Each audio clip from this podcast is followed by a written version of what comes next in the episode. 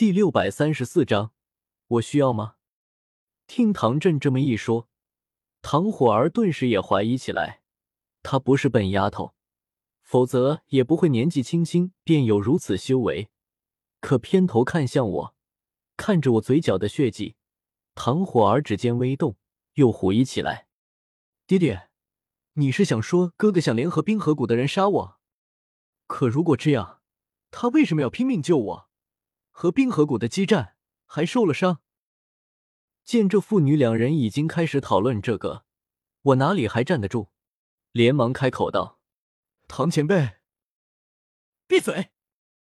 唐振冷眼扫来，制止了我的话，又对唐火儿语重心长道：“这小子对你有所图谋，不一定是想杀你，或者说是不想这么早杀你，背后肯定有其他的图谋。”唐振早看出了这件事情有问题，只是他想将这件事当做对唐火儿的一次历练。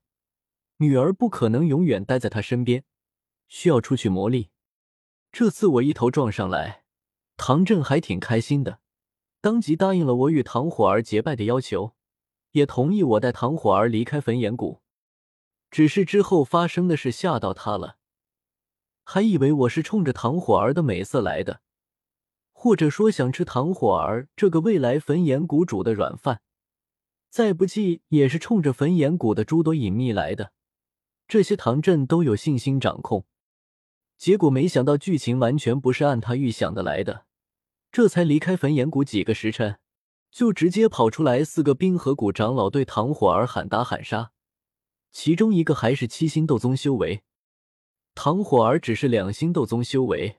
在这样的局面中，没有任何反抗之力，已经沦为案板上的一块肉，这哪里还是什么历练？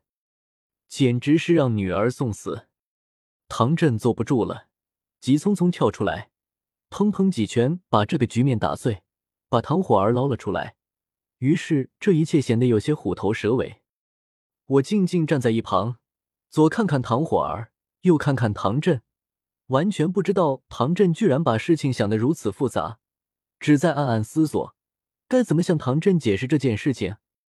小医仙从远处飞过来，查看完我的伤势，发现我受伤不重后，才并肩与我站着，冷眼看向唐振：“别冲动，都是自己人。”我伸手拉了拉小医仙，虽然我身后有不少高手强者站着，但远水解不了近渴。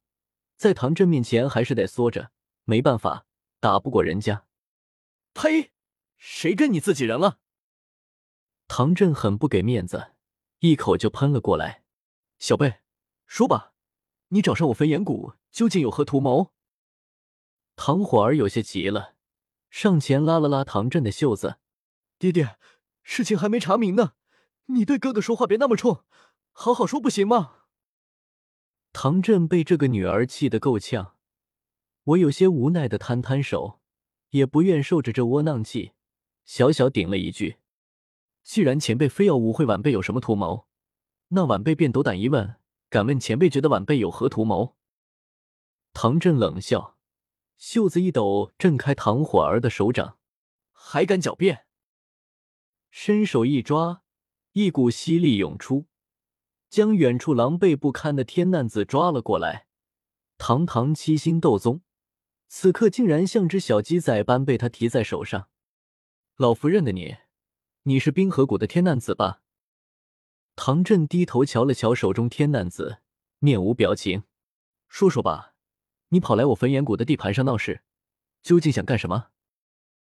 这是没什么好隐瞒的，不涉及冰河谷的秘密。在冰河谷那边已经是人尽皆知，天难子也不会好心帮我隐瞒，当即把事情始末说了出来。唐谷主，老夫我这趟来，只是为了抓拿这个凶手，绝对不是冲着令爱来的，这是误会啊！令尊走在这凶手身边，我误以为他是凶手同伙，这才动了手。天难子小声诉苦着，此刻见唐振这模样，渐渐回过神来。那是什么运气好，一来就撞到了，分明是被纳斯给摆了一道，对方已经挖了一个大坑，就等着他跳下去呢。而他呢，还真傻乎乎跳下去，把唐振都给引了出来，现在跟个小鸡仔似的被人提在手中，可谓是被坑的有够惨的。误会。唐振目光一冷，左手一巴掌扇了过去。你当老夫没眼睛吗？之后你对火儿动手，欲要活捉他，不就是已经认出了火儿的身份，想把他抓做人质威胁老夫吗？还误会？啪啪两声，唐振又赏了天难子几个大嘴巴子，后者嘴里直接被扇出血，却不敢有任何反抗。唐振到现在还没杀天难子，就是忌惮对方身后的冰河谷。天难子不是冰河谷普通的长老，一旦杀了，就是向冰河谷宣战，是要爆发全面战争的。我看的有些可惜，早知道刚才就不出手阻拦天难子了，让天难子伤到唐火儿。唐振暴怒之下，很可能直接击杀天难子。当然，鉴于这老家伙早就怀疑上了我，唐火儿真要受了重伤。暴怒之下，他很可能连我一起干掉，连我辩解的机会都不给。唐振偏头看向唐火儿，教训说道：“火儿，听清楚了吗？这小子得罪了冰河谷，这是想将你当做盾牌，想让老夫杀了冰河谷的人，好一个借刀杀人。”唐前辈，我我哪里容得唐振这样污蔑我？便要开口解释。结果又被唐振给呵斥回去，我都快哭了。哪有这样的？一边往别人头上泼脏水，还不允许别人辩解。唐火儿有些不敢相信，摇着头，双眼微红。不是这样的，纳兰叶，不是这样的，对不对？你那么拼命保护我。我连忙点头。火儿，你别听天难子乱说，我是得罪了冰河谷不假。可这年头出门在外，哪有不得罪人的？我以为我已经甩开了冰河谷的追兵，哪里能想到会在焚炎谷的地盘上碰到冰河谷的人，遇上天难子，这对我来说也很意外。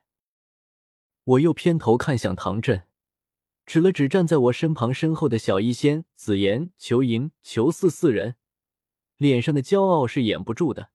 唐前辈，觉得我们五人修为如何？刚才的战斗，唐前辈也看到了。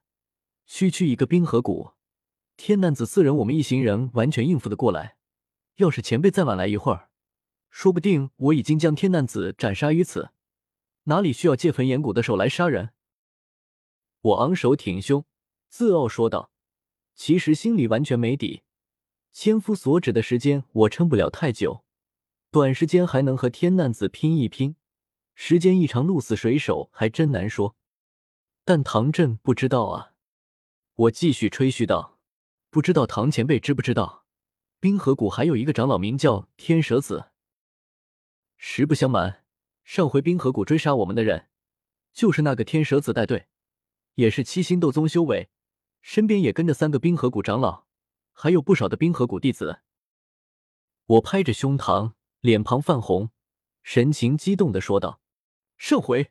我斩了冰河谷两位斗宗长老，天蛇子也被我重伤。要不是他逃得快，我连他也一起斩了。天蛇子重伤，这次才换天难子来追杀我的。我叹了口气，有些无奈的看着唐振。唐前辈，你觉得以我们的实力，需要借焚炎谷的刀来杀人吗？实在可笑至极。有时候，说服别人不需要唇枪舌剑。